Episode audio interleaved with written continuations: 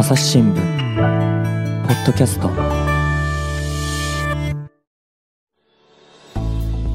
朝日新聞の神田大輔です今回はですね大阪科学医療部の野中亮介記者に来ていただきました野中さんよろしくお願いしますよろしくお願いします。はい、えー今回のテーマは何でしょえー今回のテーマはちょっと2年連続で取材することになったイグ・ノーベル賞についてお話しできればとう思っております。えーとノーベル賞ではなくてイグのつく方ですねそうです。イグの方です。はいはいこれってどういう賞なんでしたっけ？えっとですね、まあ主題としてはその人々を笑わせ考えさせるという実績に対して贈られる賞です。うんうんで、まあ単なるまあパロディと思われがちでありますが、まあやっぱそれだけの独創的な研究や自由な研究を許してくれる、まあ、研究環境の裾野の広さとか、うん懐の深さを示す指標ともなっています。でもこれなんで野中さんが取材してるんですか？えっとですね、2020年と21年はたまたまその京都に関係する日本人研究者が相次いで受賞したので、うんまあ、2年とも私が取材することになりました。野中さんはその京都の担当なんですか？そうです。普段京都に駐在しておりまして、まあ、京大をメインとしながらいろんな研究を取材しております。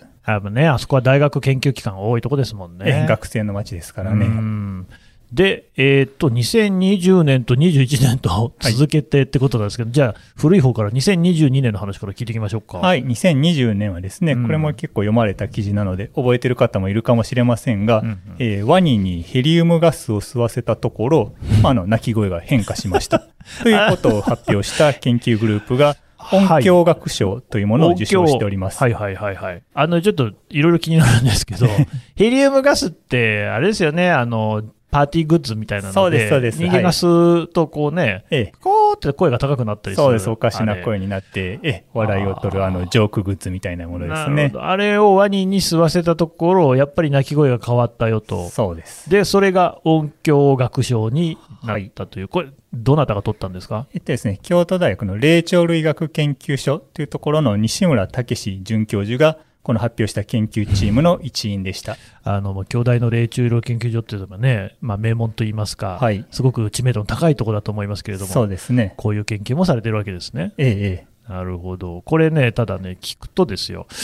え、なんか、あの、お遊びでやってるのかなっていう感じもしますけど、そういうこっちゃないんですか？ええもちろん一見ね、変なことをしてるなとさっぱりわからないと思われるかもしれませんが、うん。まあ、鳴き声というものがどうやって進化してきたかというのを探る大事な研究です。ああ、鳴き声にも進化があるんですね。そうなんですね。ね、うん。鳴き声っていうのは出し方が主に2種類知られておりまして、まあ、今こう喋ってるように人間とかなんかですと、うん。まあ、ここの声帯という喉のところで作った音源を、まあ、この口の中の筒を通して空気を共鳴させながら、えー音が出ていきます。うーん。例えるならば管楽器ですね。おおなるほどね。えあれは筒の中を音が反響しながら、まあ、ああいう綺麗なメロディーが出てくるわけです。管楽器っていうと何ですか？トランペットとか？そうです、そうです。ああ、なるほどね。うんうん、もう一つは方ですね。はい。もう一つはですね、まあ、例えばカエルなんかがそうですけども、うん喉を直接膨らませて、あの見えてる喉の膜のところがブルブル震えて、この振動が直接音として伝わっています。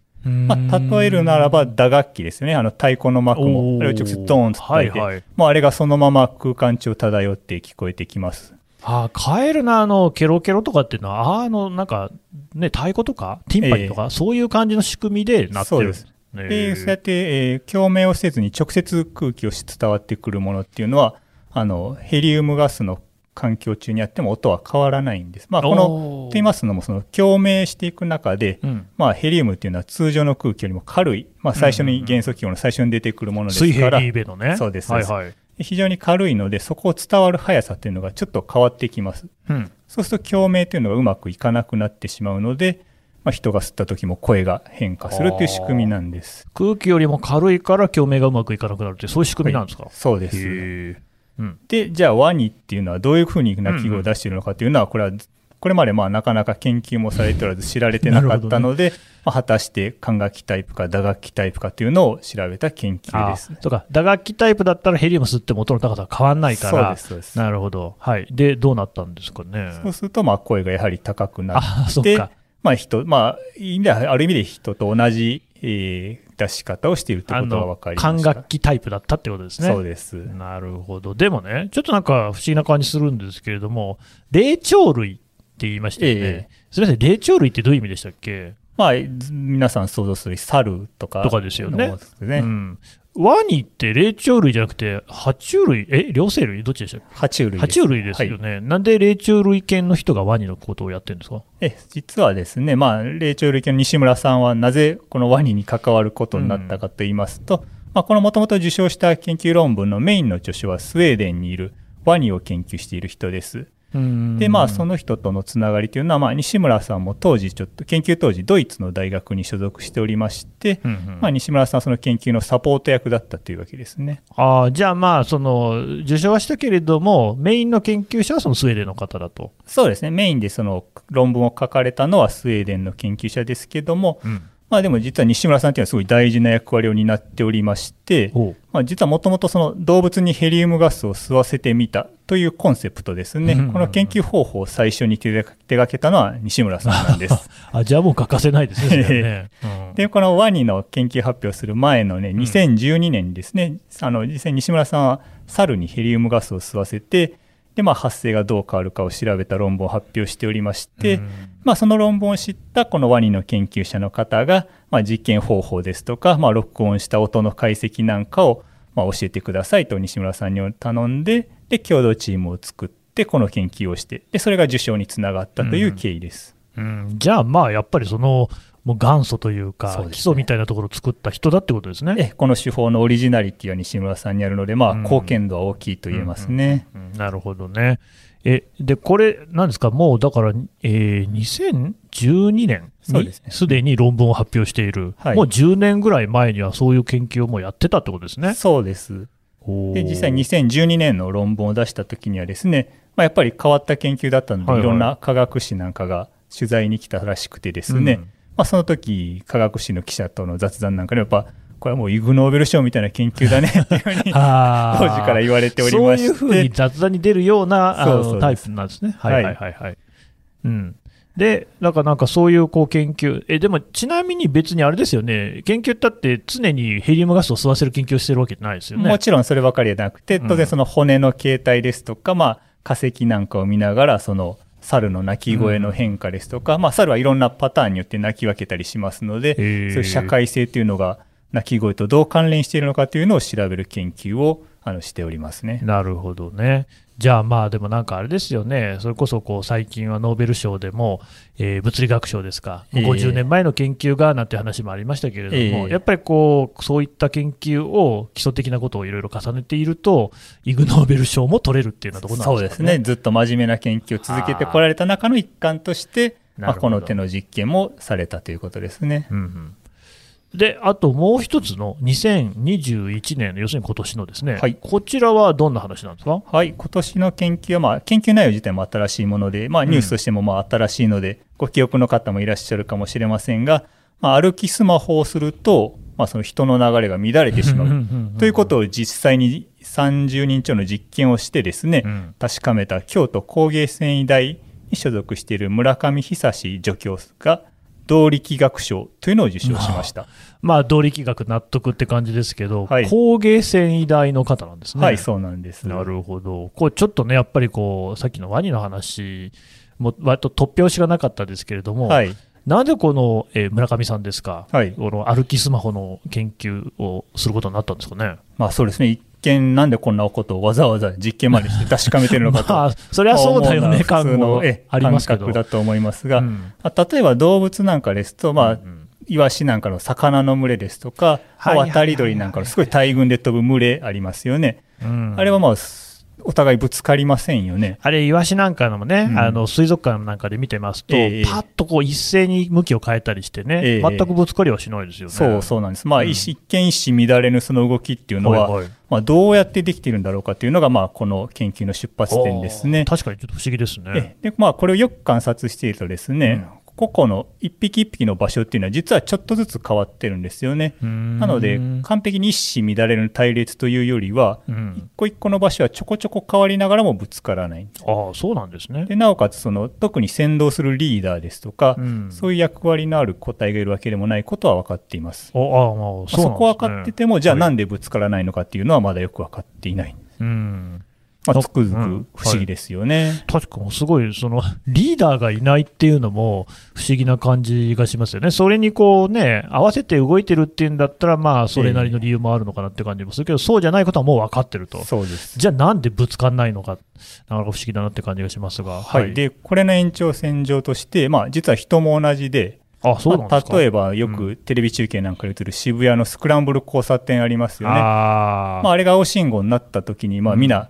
目的は本当バラバラなんですけれども、うん。そこで行き交う時に、まあ、ぶつかったりは、まあ、なかなかしませんよね。いや、確かにそう言われてみれば、そんなに意識してるわけでもないのに、うん普通にスクランブル交差点って歩けますね。そうですね。でで、まあ、この時も特にリーダーが、お前はあっち行けっていうふうに言うわけではありませんよね ね。そういう明確なルールがないのに、まあ、こういう群れですよね、が一塊のようにこう振る舞っていることを、まあ、自己組織化というこういう用語で、研究用語で呼んでいます。うんじゃあなんでそういう自己組織化っていうのが成り立つのかっていうのがよく分かっておらず、この村上さんはそれを研究している研究者であー意外とそこ分かってないんですねす。。そうなんです。うん、えこれでもまあその自己組織化の話調べるんだったらええその、それこそイワシとか調べればいいんじゃないですか？えで村上さん自身もカニですとか、はいはい。まあ、実際魚の鮎を飼ったりして、いろいろこれまでも調べてきたんですが、うんまあ、メカニズムを調べるために一番都合のいいのは実は人間なんですよね。えーなんでですか？というのはじゃあ例えばまあ視線なのか匂いなのか、まあ魚であればその水の流れを感知するのかまあいろいろな原因を推測して確かめていくのがまあ実験ですけれども、はいはい。一番簡単な方はその推測したこの理由をですね、まあ、遮断してみることですよね。うんそうすればそれで列がおかしくなったりぶつからないぶつかるようになってしまえばこれが大事なポイントだったんだということが分かります。遮っちゃえば、それをもうね、それないよっていう状況にしちゃえば、あこれじゃないんだとか分かるってことですね。そうですんんで、ところがまあ鳥や魚なんかはそもそもどうやって世界を認識しているかというのも、まあそれ自体が研究テーマで確かにそうですしてね。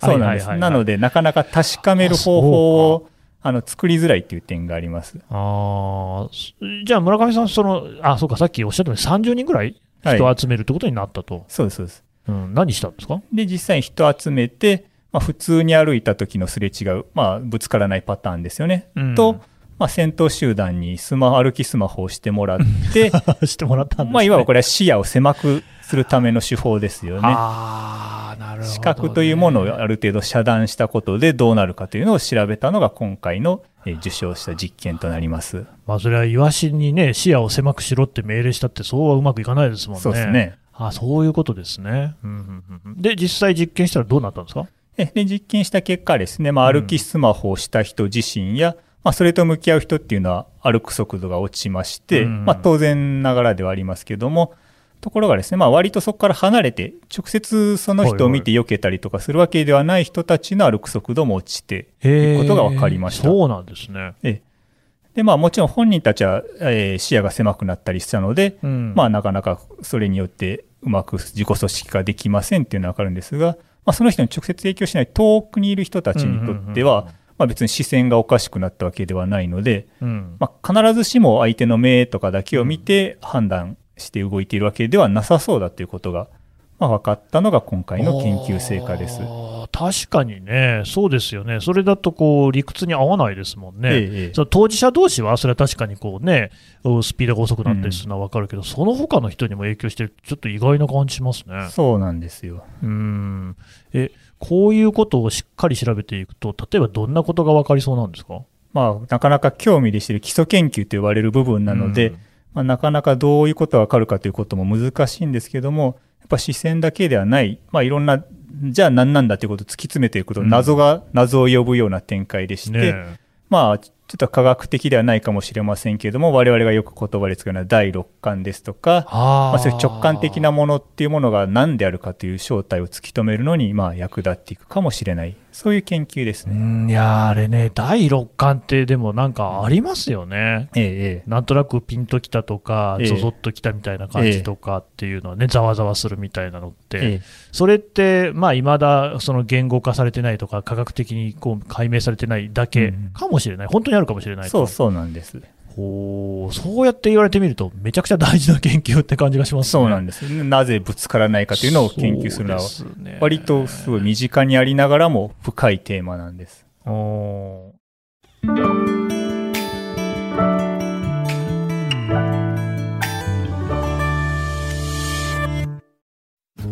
ながら聞きできるポッドキャストって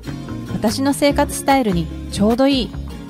朝日新聞のニュースレターに登録すると編集者が厳選したニュースがメールで届くよ。思いがけない話題にも出会えるよね。ちょっと新しいニュースの読み方。朝日新聞。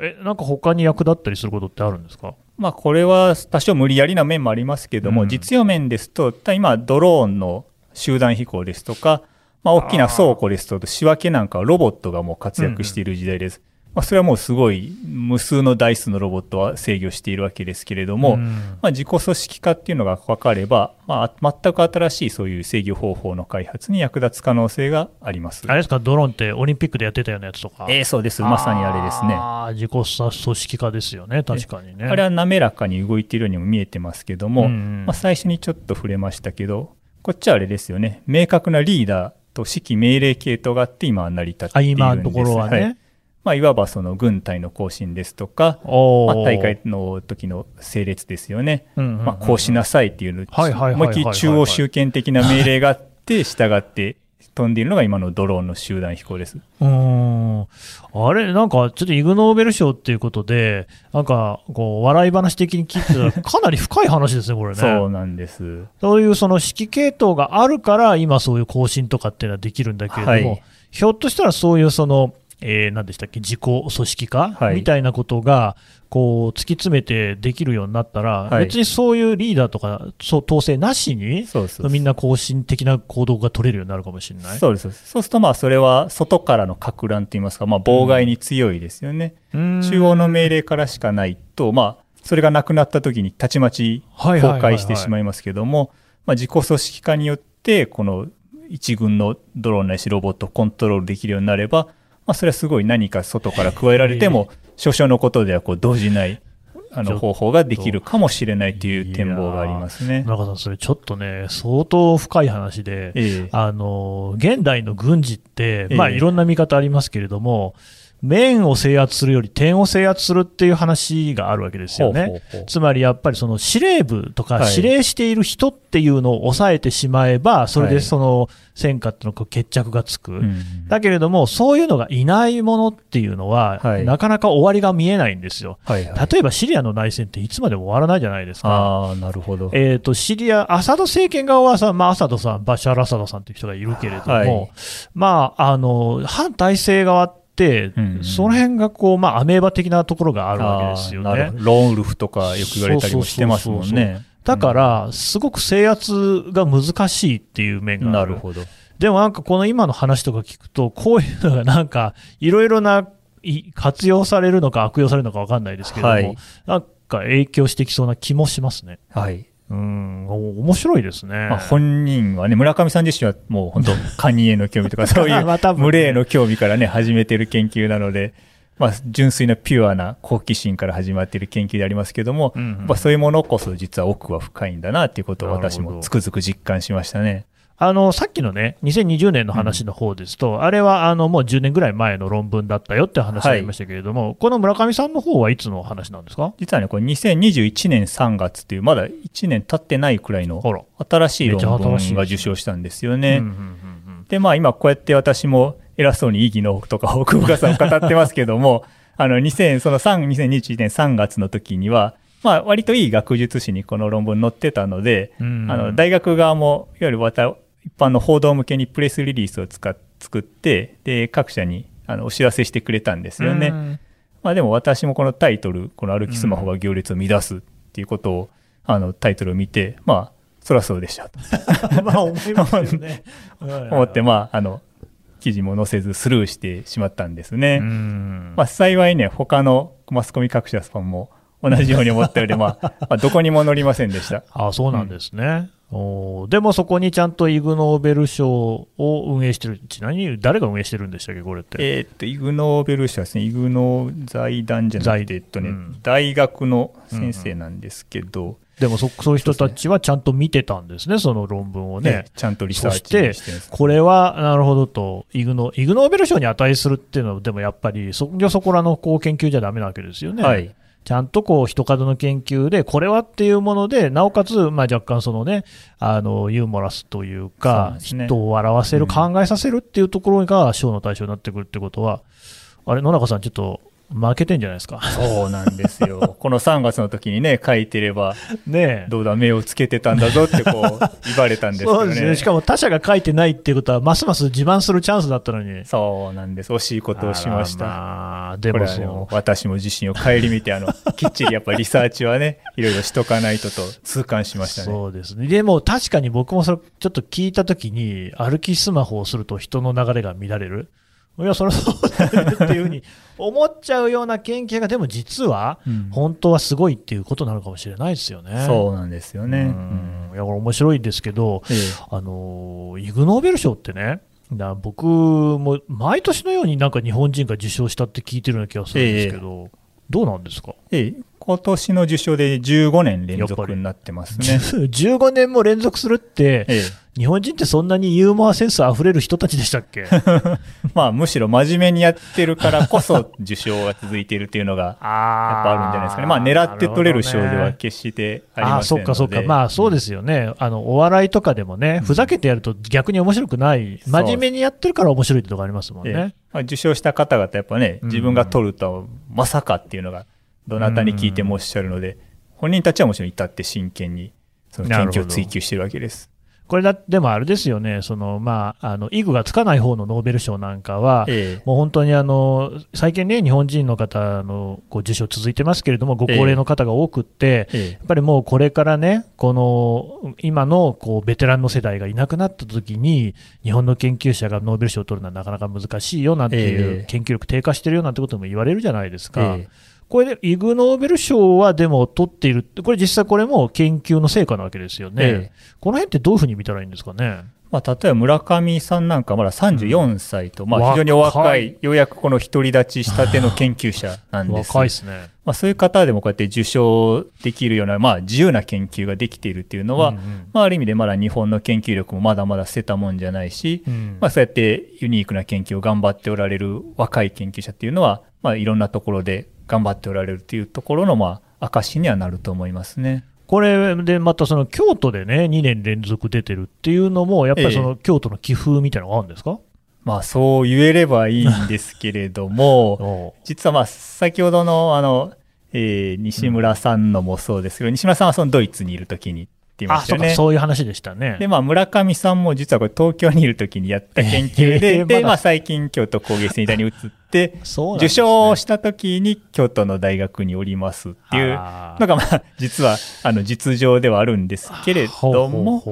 まあ、そういう一見ね、風変わりな研究をして、うん。まあ、そういう研究実績を引っ提げて、まあ、いろんなところのポストを探している人たちを、きちんと受け入れる土壌があるとは、まあ、言えるかもしれませんね。うんいや、今、やっぱりね、どこ、うんまあ、その理系に限らずですけれども、ええどこでも話聞くと、やっぱり、ええこう研究のね、こう明確な成果であったり、ええそういうその例えば企業なんかに対してもプレゼンスがあるみたいなところがすごく重視されてるなんて話も聞くじゃないですか。そうですね。まあ、役立つかどうかみたいなね。生産性が高いかみたいなね。ええでも、えーやっぱりそればっかじゃないってことですよね。えそういうところをきちんとこう評価する寄付っていうのは京都にあるとは言えるかもしれない。そうですね。そういうユニークな研究者を受け入れる、まあ、懐のひ深さというか、まあ、広さというか、んまあ、そういう土壌はあるんじゃないかなとは感じますね。ということは、野中さんが京都を担当している限り、ひょっとして来年もイグ・ノーベル賞の記事書くかもしれない。そうですよね。そう思います？ええ、まあ何かしらやはり日本人は探していればユニークな研究者がね、各地にいますし、まあうん京都にいればそれは私にとっては幸いですけども、まあそうでなくてもきっと16年目というのは期待できるんじゃないかなとは思ってますね。となると、やっぱり村上さんの論文みたいなのを見落とさないようにしないといけませんね本。当ですね。もうそれこそ私としてはもうこう日々の リサーチが大事になってきますね。なるほどね。うんわかりました。野中さん、どうもありがとうございました。はいありがとうございました。